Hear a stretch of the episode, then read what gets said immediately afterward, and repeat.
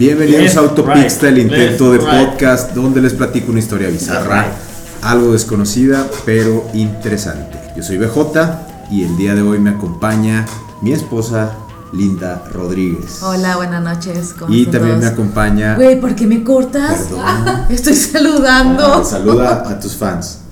Hola, buenas noches. O sea, para, para eso hiciste un pedo. ok. Y también me acompaña el mismísimo alcalde de Ciudad Mirasierra. ¿Cómo estás, Limbar? Limbar Valdés a sus órdenes. Limbar. Valdés. Fundador del Yes, y de Ciudad Mirasierra.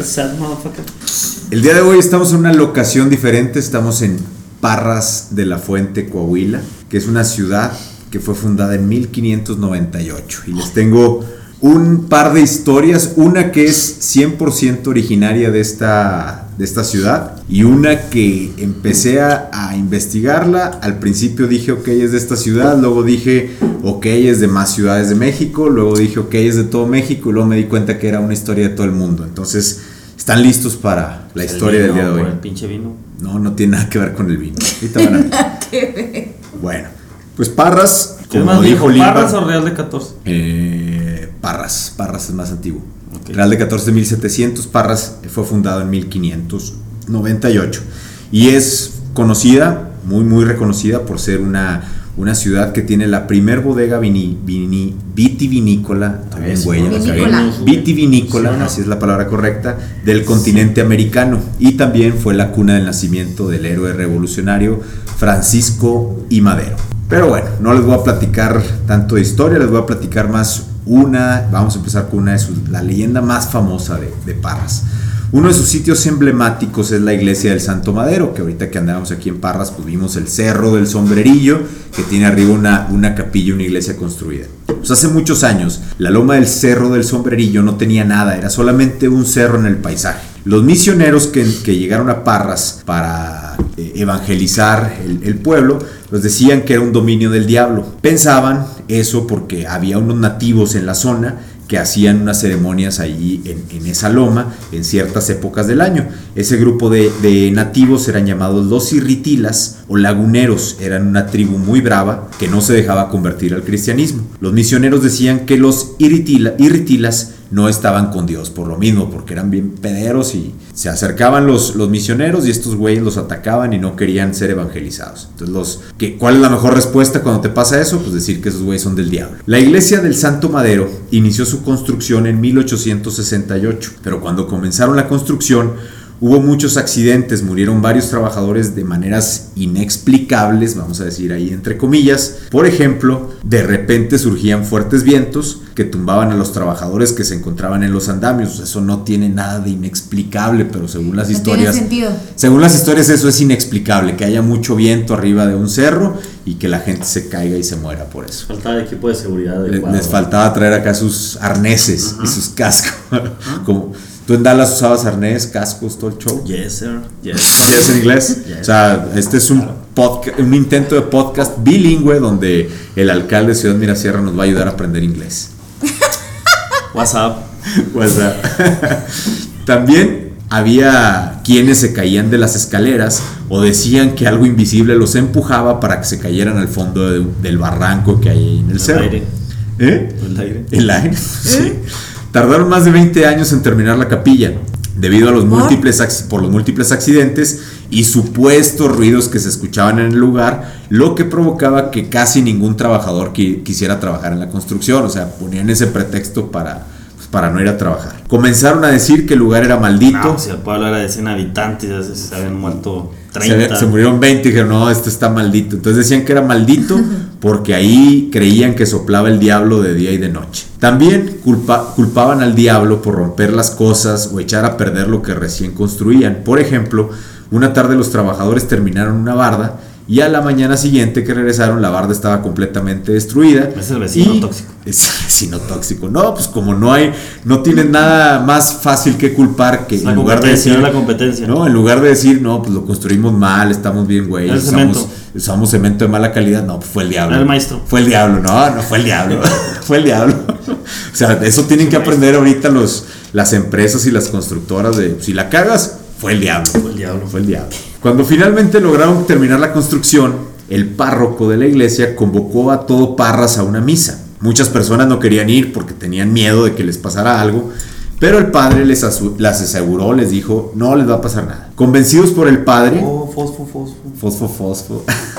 Ahí está, fosfo, fosfo. Convencidos por el padre, asistieron muchas personas a la misa de bendición de la capilla y cuentan que en el momento en el que el padre empezó a echar agua bendita, se empezaron a escuchar unos ruidos horribles, inexplicables, para después, después aparecer un remolino muy grande arriba del cerro, donde se empezaron a levantar algunas bancas de la capilla y se hizo ahí un desmadre. La gente comenzó a correr asustada porque el remolino cada vez era más grande, pero el padre, como en las películas de terror, así de, esas que hay de- del exorcista y todo eso, em- siguió echando agua bendita, diciendo sus oraciones, hasta que el remolino se fue. Entonces el, el padre le ganó al diablo. Y desde entonces dicen que el diablo fue expulsado de ahí. Otro mito que hay de esa, de esa capilla es, cuentan muchas personas de Parras, que el- en el madero que forma la cruz, que está incrus- donde está incrustada ahí en la, en la iglesia, hay dentro de esa cruz una astilla de la misma cruz en la que fue crucificada Jesús. No hay ningún dato histórico de que, que confirme esta leyenda. has ido? Eh, ¿He ido a, a dónde?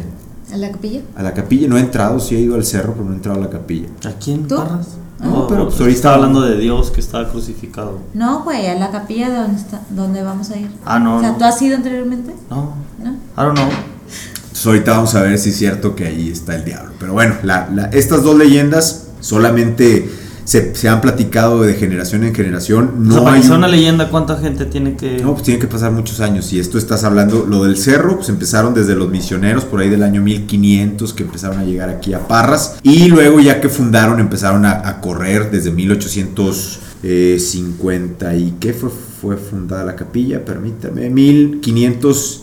No, en 1598 fue fundado Parras. 1868. Desde ahí empezaron a decir la leyenda de que en el madero de la cruz hay una astilla de la cruz original donde fue crucificado eh, Jesucristo. Y pues ahí tienen esa, esa, esa es la leyenda más ¿Una famosa. astilla? Una astilla. Eso es lo que dicen. Y por eso creen que es milagrosa. ¿Cómo y llegó la astilla desde allá? Pues ay, Pues, para pues, empezar, no hay un registro de que hayan encontrado la cruz de- donde crucificaron a Jesús. Entonces, eh, si no hay un registro, pues cómo sacaron la astilla y por qué vino a llegar a Parras y no a otro lugar, así como que Les gustó Parras. pues, es parte de la, de la mitología.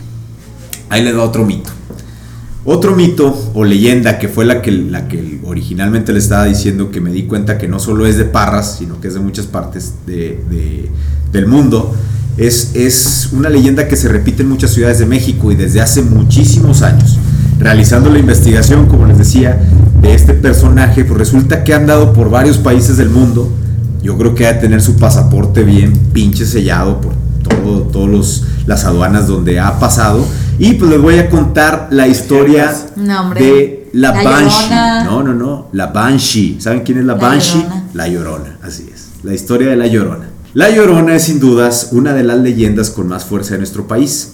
Se asocia más fuerte a la cultura mexica. En todo el mundo, güey. En todo el mundo, así es, Monclova, está. güey. En Monclova hay Llorona, aquí en en Parras hay, aquí, en Mo- aquí en Parras hay Llorona, en Saltillo hay Llorona, en, en. Real de 14 hay Para mí la más sorprendente ha sido la de Coyoacán. Ahorita voy a platicarles de No la es de cierto, esa Coyoacán. fue la de los batidos de la bocina. Ya se adelantó, ahorita le voy a platicar de la de Coyoacán. Entonces se Esa es asocia, Esa es la mera mera. se asocia muy Y de fuerte. ya salen las demás. La. No, hay, hay, hay lloronas más antiguas que la de Ay, Coyoacán. mira, sí. Así no gritaba, tú eso ni sabes.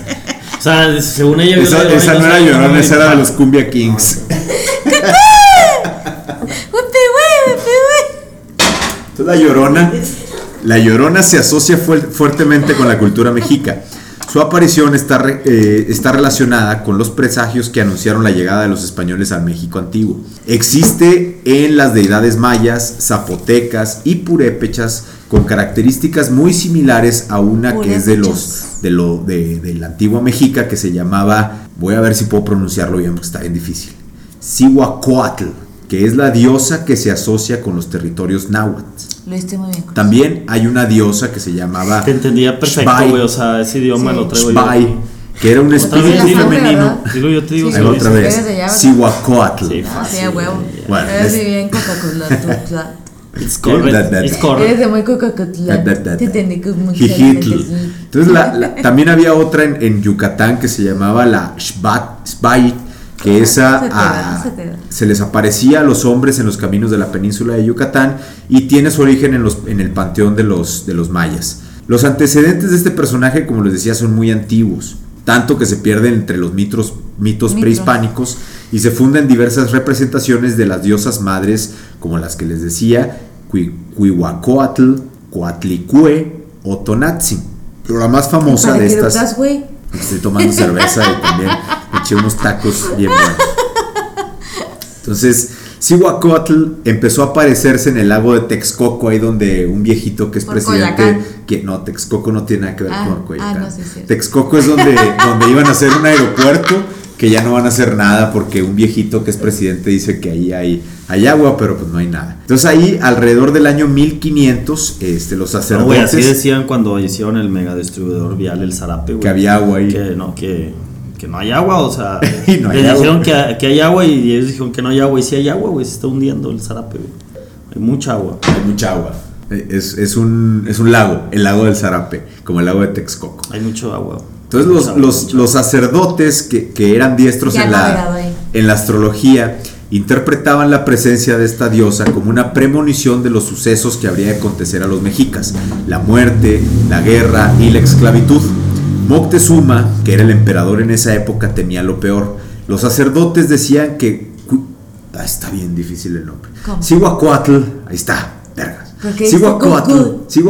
Cu. había salido de las aguas y bajado a la montaña para prevenir su suerte ¿Quién a los a- que les corría a los mexicas. Los mexicas subían siempre a lo alto de un templo y podían ver hacia el oriente una figura blanca con el pelo peinado de tal modo que parecía llevar la frente en dos pequeños cornezuelos, arrastrando y flotando. Una cauda de tela tan vaporosa que se ondulaba con el viento y con su desgarrador grito, ¡ay, mis hijos! Solamente que pues, lo decía en náhuatl, no en español. ¿Cómo era? ¿Cómo era? No sé.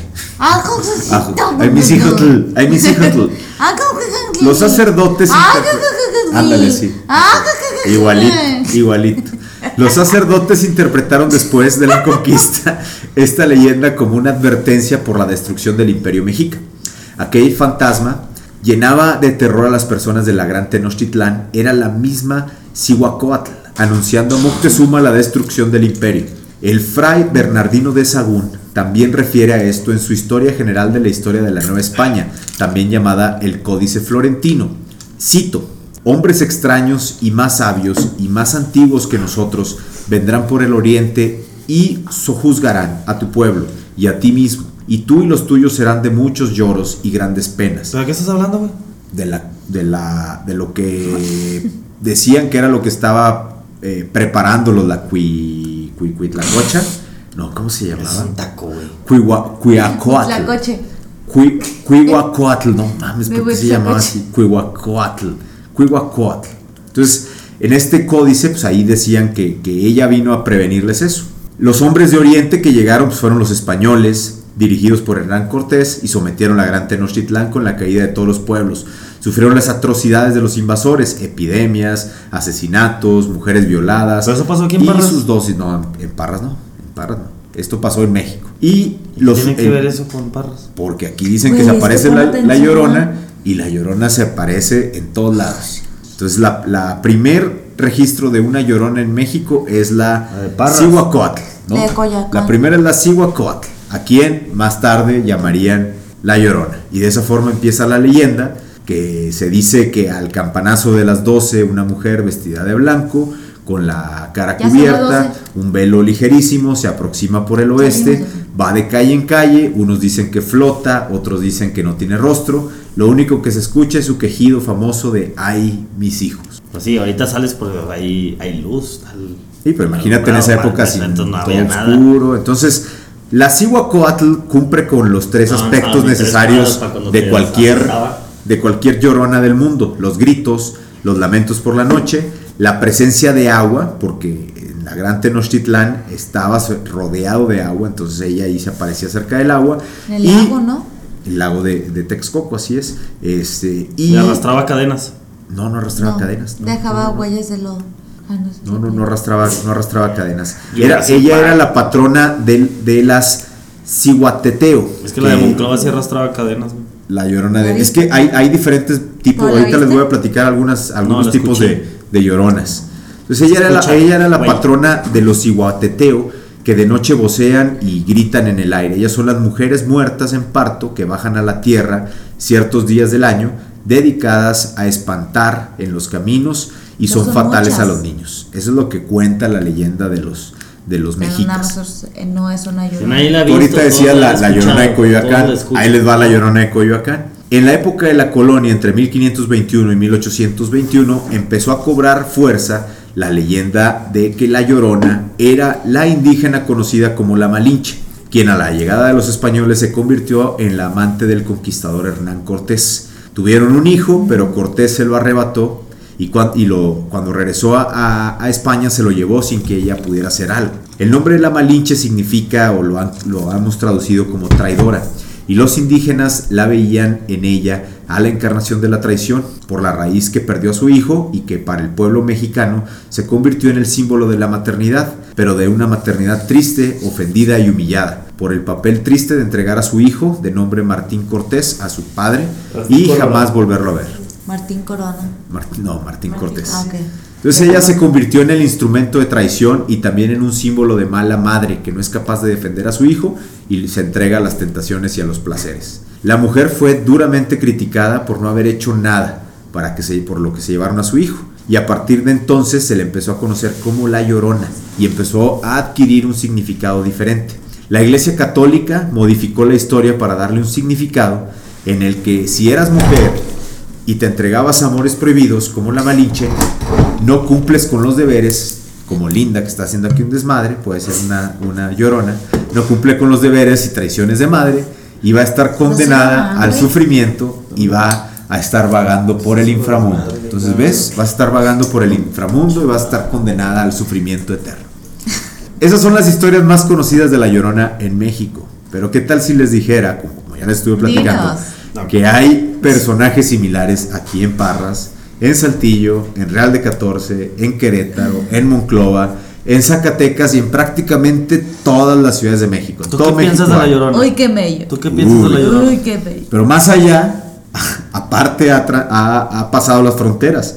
En Sudamérica hay historias similares de mujeres que se aparecen en la noche gritando sus lamentos. En Costa Rica y Panamá la llaman... Yo creo que sí existe, no, no como la llorona, sino como que en cada ciudad, pues a fin de cuentas, sabes, toda una vieja que chilla porque ¿Por se qué qué? queda sin sus Ahorita hijos. les voy a decir yo que creo es que... cierto, no es cierto.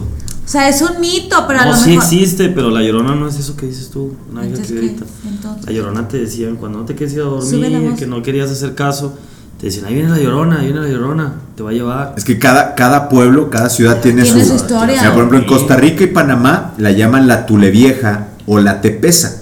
Y son unos seres con aspecto femenino que habitan en los cauces de los ríos. Y se fijan, siempre la llorona, hay ríos de por medio, hay, hay pasadas de agua y por ahí dicen que se aparece.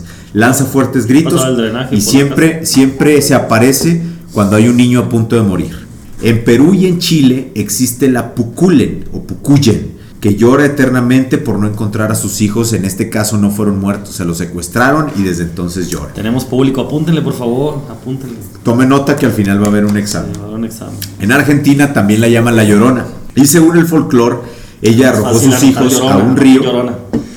y después de arrojarlos se suicidó por la culpa y desde entonces escuchan sus lamentos. O sea, En- fueron varios. Ahí tenía varios hijos. En Colombia también la llaman la Llorona y al igual que en las otras historias de fantasma, ella recorre los caminos cercanos a los ríos y su lamento es los gritos de "Ay, mis hijos. Solamente que en Colombia la diferencia es que sus lágrimas va dejando lágrimas y son gotas de sangre. En Uruguay, Ecuador, Honduras, Guatemala y El Salvador también la llaman Llorona y tiene un background muy similar. También dicen que asesinó a uno, en unos dicen que a uno, otros dicen que a varios de sus hijos y que luego se suicidó por la culpa. En Venezuela la llaman la Sayona, pero solamente se le aparece a los hombres que andan de fiesta o parranderos, o sea, no como nosotros que somos bien portados.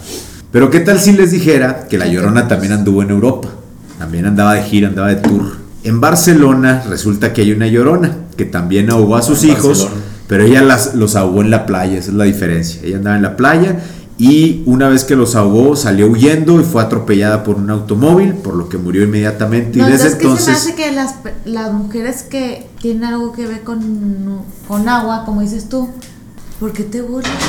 No me estoy burlando, estoy escuchando lo que... Tiene que ver A con ti agua. no te Ah. ¿por qué te cayó el saco?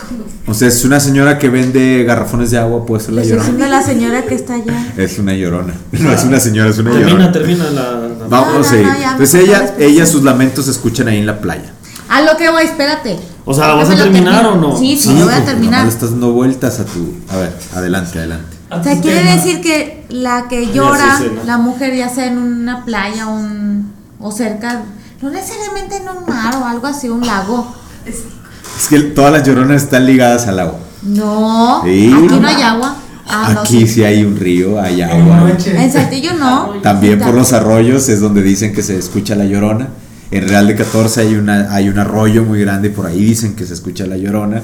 En todos los lugares Donde donde, hay dicen agua. que se escucha la llorona es por donde hay un arroyo, un río, Pero un no agua. necesariamente tuvo que matar la mujer o, o llorar. Yo no, yo no inventé a la llorona, yo solamente estoy contándole la historia de la llorona. ¿De En qué la- se burlan? En la mitología griega, ahí te va, en la mitología griega, por ejemplo, hay similitudes con el mito de una que se llamaba la Medea, ah.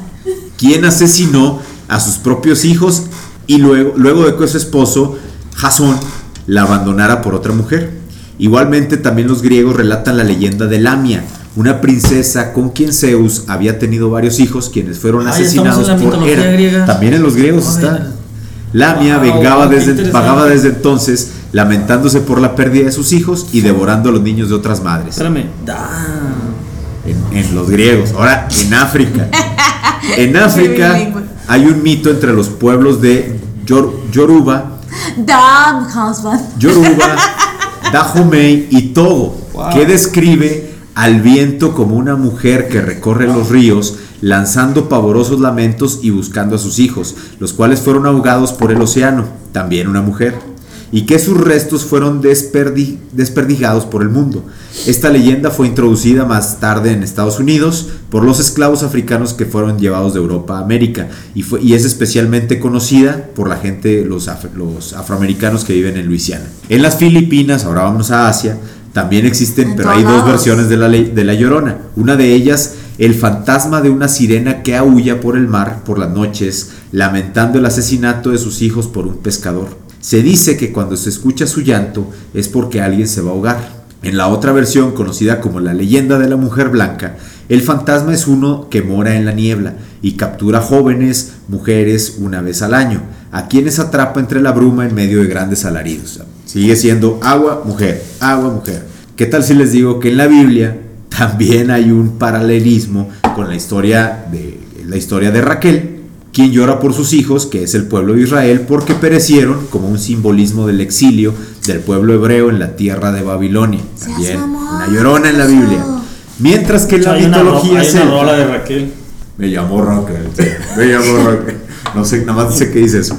Mientras que la mitología celta, que fue la primera que les mencioné, ¿Será ella o él? ella, oye, existe la Banshee, que es un espíritu femenino que anuncia la muerte de una persona mediante sobreque- sobrecogedores gemidos que pueden escucharse a largas distancias. Y estos gemidos se escuchan cerca de los ríos. Esa es la, la leyenda de la Banshee.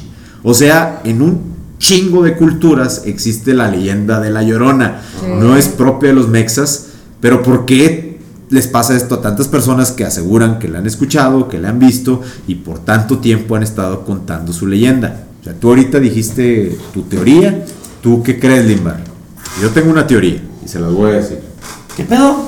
¿Por qué crees que tanta gente cree en... Hay mucha mujer violentada. Hay en mucha este mujer, tiempo. hay mucha mujer tóxica. No, pero desde. Los griegos, desde los griegos había tóxicas. ¿En la Biblia? En la Biblia había tóxicas. Las muertas de Juárez. Tóxicas. este, Desde la Biblia. También había tóxicas. Ey. ¿Qué, qué tiene de malo que diga que en la Biblia hay tóxicas? Bueno. sí hay tóxicas. No, podría ser, pero. Este. Tengo mucho miedo. Uy. O sea, ahí les va mi teoría. Mi teoría. Tengo mucho miedo. Mi teoría está más. barman. Necesitamos un, un gorro de aluminio, Sabía porque mi gorro, mi gorro de aluminio así como que para, para ponernos en mood. Mi teoría es que la Llorona, la Banshee y todos estos personajes es Ajá. nada más y nada menos que un tulpa. Es un tulpa. ¿Y qué es un tulpa? ¿Saben qué es un tulpa? Una mentira. No, no, no. ¿Tú no sabes qué es un tulpa? Un pan casero. ¿No? Un tulpa, ahí le da. Esto está bien cabrón. Está Pan bien, bien denso. Un tulpa es una supuesta entidad mágica hecha con el pensamiento. Según los budistas tibetanos, para estos monjes la formación de un tulpa es parte de un proceso místico de aprendizaje, mientras que para la ciencia moderna pues, es solamente una suges- sugestión.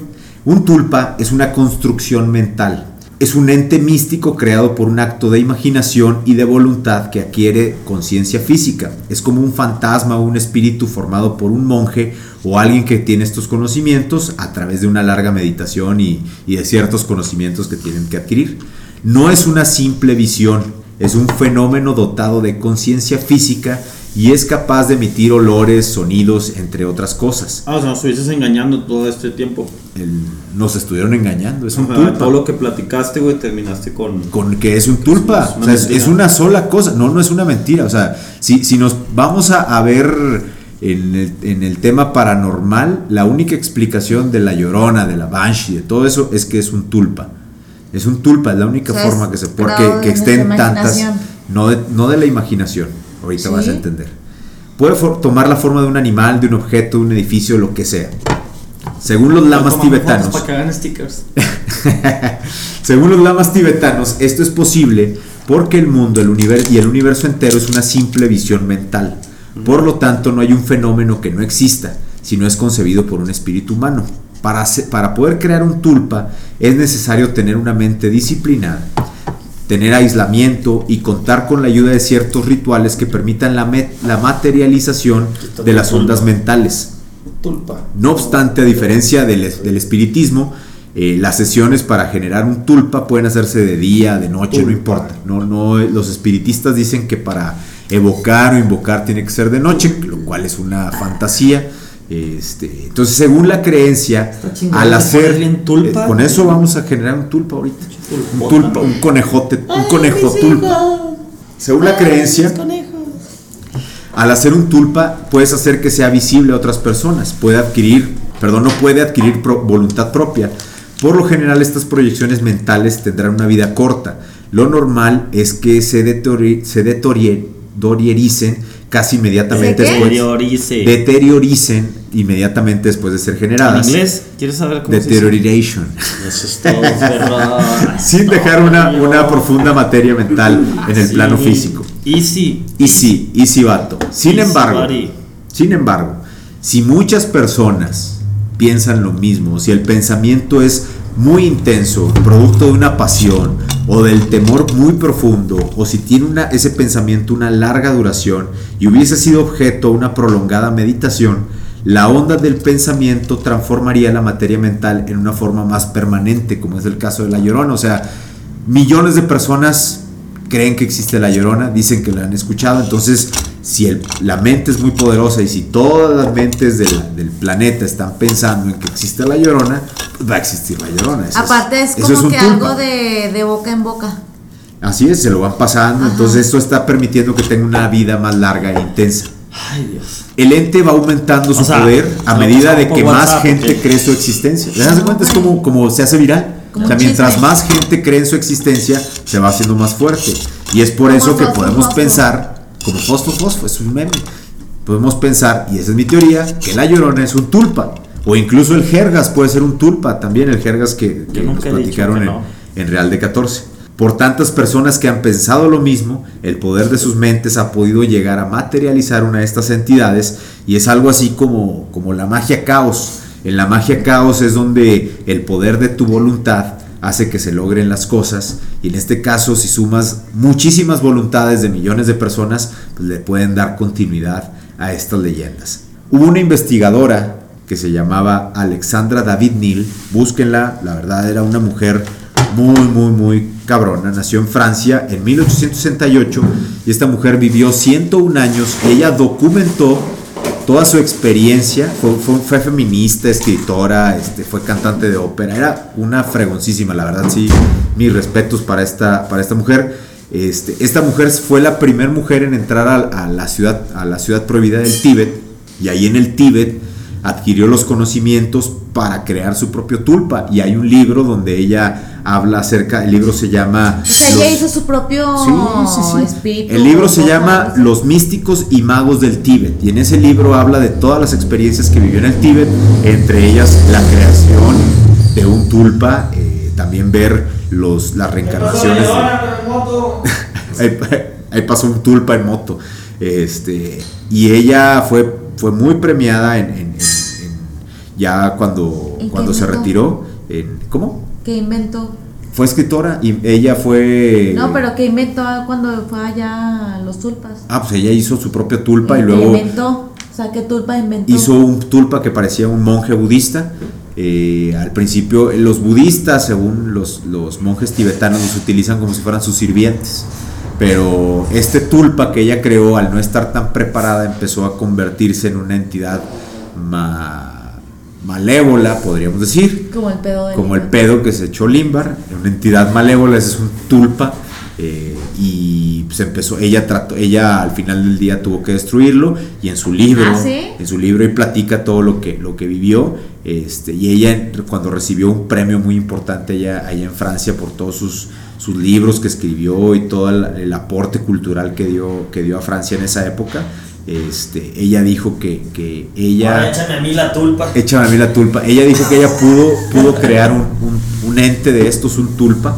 Este, que, que Esto- para esto mí, o sea, se si a mí me tulpa. dicen, si a mí me dicen, oye, tú, si, si tienes que votar por elegir qué es la llorona, qué es el jergas, qué es el monstruo del lago Ness, qué, to- qué son todos esos espíritus o, o entes que aparecen en muchas culturas, que muchas personas en diferentes ciudades, diferentes países, diferentes creencias y mitologías dicen que lo han visto, pues es un tulpa, porque todos lo están creando en, su, en, su, en el consciente colectivo y al final del día pues, la mente es muy poderosa y incluso hay, hay personas que creen que el mismo Dios es un tulpa, porque todos lo piensan y están haciendo que, el pensamiento de miles de generaciones, por muchos años, por millones de personas, creen un ente que Y en la realidad escuela, no cabrones, estaban poniendo tanta atención. ¿Qué tal? ahorita. Hijos. Entonces yo me puedo preparar para hacer un tulpa. Tú te puedes preparar para hacer un tulpa, nada más que te tienes que ir al Tíbet, este, a la ciudad prohibida. ¿Cómo cuánto me cuesta? Eh, si, si agarras el viaje que, que- que hizo esta mujer que les platicaba, Alexandra David Neal, ella pensaba que en tres meses iba a llegar. Está bien cabrona la historia de, de- de esta ¿Saliendo mujer. de dónde? De, ella llegó a, a- a Nepal, de ahí de Nepal este, dijo ¿Nepal voy a... está? Nepal está en Asia, entonces tenía que ¿Sí, es- es escalar el Himalaya. No, no está muy lejos de Ah. Saltillo, Coahuila. Entonces tenía que escalar el Himalaya. Ella pensó que su viaje iba a ser de tres meses y el viaje fue de tres años para llegar al Tíbet. Y para que no la expulsaran por ser una mujer de dinero y de occidente, se pintó su pelo que era rubio, se lo pintó con tinta china, se pintaba la cara con cenizas para parecer indigente y así estuvo mucho tiempo en, en- en el Tíbet hasta que logró meterse a la ciudad prohibida y ahí fue donde ¿Y aprendió cuando la cacharon por engaño? no, no la, no la, no la cacharon. Ella, ella después salió, decía que se arrepentía de todo el tiempo que pasó allá en el Tíbet porque, ¿Por? Pues porque fue una experiencia, su vida estuvo en riesgo por haber llegado al, al Tíbet. Conoció al Dalai Lama, fue la primera mujer de Occidente y mujer en conocer al Dalai Lama. Fue la primera mujer en entrar a la A ciudad ver, pero prohibida. como su vida estuvo en riesgo por haber. Por haber llegado ahí. allá, pues imagínate Pero tres pues años. ya que en- estás ahí, ya que, o sea, ya. pues, se- o sea, ella se dio cuenta. Para ella fue su máxima satisfacción porque. No, porque que ella también viajó a África, estuvo en China, este, tuvo que huir de China cuando estalló Sí, la pero guerra. que era para ella más importante. ella lo que quería era aprender, este, conocer más, más cosas, mejorar su conocimiento, seguir escribiendo libros. o sea, ella, te digo, al final vivió 101 años, escribió muchos libros este, y murió en Francia ya al final. Y con eso terminamos el episodio del día de hoy. ¿Qué les pareció la historia? ¿Y La- es cierto que los franceses son bien apestosos? eh, Sí, sí, sí, sí. O sea, huelen es rico, cierto. sucio. No, es cierto, no, no, nos- no bueno, para empezar, Tocó ninguno yo no los andaba oliendo. O sea, yo siempre traigo la nariz tapada, entonces no los pude haber olido porque siempre traigo alergias. No sé si olían o no. Eh, pero no, o sea, sí había regaderas tocó. en todos lados. Bueno, donde nosotros A todo anduvimos, lado, ni que eh, estuvieran en las calles, güey. Había regaderas. Ah, no era Sí, lluvia. Era lluvia. No, nos tocó lluvia. No, pero no, según yo no huele feo. Es un mito. ¿Qué ¿Qué Es un en mito Francia? como. ¿Qué hay en Francia? Francés. Este, franceses. Baguettes. Baguettes. Me han dicho otra cosa y hay pedo, güey. A ver, preguntas. ¿Qué les pareció la historia Espérate. de El Nuestro- Santo Madero y de la Banshee? Yo le voy a decir la Banshee, amor, para mí es la llorona. El Santo Madero estuvo muy cortita, ¿no? Nuestros fans. Preguntas, se fans. Preguntas, Tenemos, fans. tenemos público el día de hoy. Hay una pregunta de nuestros No, no, que está Pregunta, acércate. Nos dicen que estaba ¿qué muy habla? padre el Santo Madero. El Santo Madero, ahorita vamos a ir. Se supone que, que- que siguen diciendo que es un lugar así medio, medio tétrico. Este, vamos a ver. O sea, mi, mi- mi teoría en el Santo Madero es que estás en un cerro que está muy alto. Pues lógico que se va a sentir aire. O sea, pues, pues sí, o sea, pero pues la gente antes es. No entiendes algo, es el diablo. No te explicas algo, es el diablo. Falla algo, es el diablo. Entonces, pues esa es la. la- el diablo a lo mejor también es un tulpa. El diablo ¿Y qué les pareció la historia de la, de la Banshee, de la Llorona? Tú vas a ser la nueva Llorona. ¡Ay, mis perrijos! Ay. En Mirasierra Divina. hay que, necesitamos meter una... una En Mirasierra sí hay una llorona, Una pero llorona. es medio mediante Bluetooth. Eh, sacan el sonido de YouTube. Se la ponen a la ¿Sonidos de bocina. El, son, el sound de la llorona lo ponen. ¿A qué hora? La- ¿A, a qué hora suena la bocina Llorona? de Bluetooth. Ah, No, no, no. ¿Y- y qué Pasando la una y media, la vez pasada iban los morros. Los su morros. bicicleta. ¿Y es en español o en inglés la Ah, Llorona? no, en español y Español. mamalón. Ay, mis hijas. Nah, me hicieron un desmadre el ¿Y otro cómo día. si se fuera en inglés? ¿Eh? ¿Cómo sería en inglés ¿Cómo la Llorona? En inglés. Ah, Ah, my kids. My es children. que la- la- ah, ¿cómo se pronuncia en inglés? Ah. Ah. ¿Cómo se pronuncia la A en inglés? Ah. Ah. Ay, my kids. Ya es de los Ay, my míos. kids. Ay, qué- Es de los míos. Ay, my kids. Aquí es, es un- es un intento de podcast bilingüe. Estamos dando también clases de, de español e inglés. You know, you know. Que inglés sin, ban- sin barreras, sin banderas. sin- Sí, bandera. Ahora cientos de kilómetros. Sin bandera. Por favor. Puede tu voz darme calor igual. Sin bandera, güey. Es lo que cantaban sin bandera. Yo dije sin banderas, Ay, Dios mío. creo. O ya no sé qué dije. ¿Verdad que sí? Pues muchas gracias por acompañarnos, gracias por escucharnos. Suscríbanse a nuestro intento de podcast, síganos en Instagram, Facebook, suscríbanse en YouTube, Spotify, eh, Apple Podcast, en todos lados estamos como Autopixta con X, con X, con X. De verdad, les vamos a agradecer que se suscriban, pongan sus comentarios, Yo estuve más serio porque me estaban dando conejos. sugerencias. Hoy estuvo tomando conejos, tiene que ver? conejos porque vamos a vamos a evocar a la Banshee a través de magia caos. Porque si le invocamos, entonces se va a meter en nosotros. Entonces podemos hacer un día una explicación de las diferencias entre evocar y, e invocar un espíritu para que la gente sepa. Porque siempre dicen, vamos a invocar. No, invocar se te mete. Tienes que evocar para que solamente sepa. Ah, estoy diciendo muchas pendejas. Bueno, ¿cuáles son sus redes? ¿Quieren Ciudad Oye, ¿qué Mirasierra? ¿Cómo lo pueden encontrar? Yo siempre- había- escuchado invocar. No, pero está Invócalo. mal. Invocar, estás invitándola a que se Sí, a que meta pase, ti, a que que, pase entre a ti. casa, que Tienes entre, que evocarlo. bienvenido. Una evocación Pásale. es decirle que se cuando lo- aparezca. Lo evocas es como lo educas. Das una evocación. Por eso ya la, la clase de, evoca- de evocación Pásale era- a la clase de evocación. Evocación básica. E- evocación. Evocación 1. Introducción a la evocación. Motherfuckers. Fuck you. Fuck you, re, fuck you. Pues sigan a Limbar en Ciudad Mirasierra. Limbar Ahí Valdés. pueden ver todas, todas, todas sus historias, todo lo que hace. Publica bastante contenido. Y síganlo Limbar Valdés en Instagram, en YouTube, en todos lados está Ciudad Mirasierra también. Si me ocupa una puerta, una protección, un andamio. ¿Qué más, compadre? Lo que sea. Todo de soldadura aquí. Surita. Con Cristian Zurita. Que está aquí en el público. Saludo al, al público. Saludo, saludo. Aplausos de nuestro De es el primer Sí, ¿A poco no comercial sienten, que nos aventamos. sienten- no, no sienten como que están haciendo un programa de esos de. ¿Te acuerdas del programa ese de Paco Stanley que tenía público? Así que aplausos. Sí, aplausos. Aplausos. Aplausos. Paco. Oye, ¿sabes qué hay que hacer? Eh. Y ahorita, ahorita, ahorita vamos a ir a un panteón. unos pinches vatos y que se estén aplaudiendo. Vamos, vamos a contratar unos vatos que estén aplaudiendo y vamos a ir a un panteón y vamos a evocar al espíritu de Paco Stanley.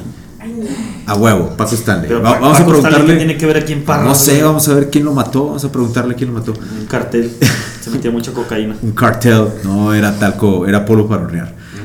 Y pues bueno, nos escuchamos en nuestro próximo episodio de Autopixta. Hasta la próxima. Y como dijo Billy Hicks, la vida es solo un sueño y somos la Oye, ¿por qué imaginación. siempre dices Billy Hicks? Billy Hicks era un comediante. Por eso, güey, pero mames, Billy. Hicks estaba bien cabrón porque era, aparte de ser un comediante, Ajá. era medio filósofo, era... No, pero ya se acabó el podcast, güey. O No, sea, estás Otro día grabando, la historia de hablar. La historia de Billy Hicks. Tiene, tiene un, un busquen Sí, Billy no, Hicks en. YouTube. Tiene un especial de comedia donde dices, donde dijo esta frase que es la vida es solo un sueño y somos la imaginación de nosotros mismos.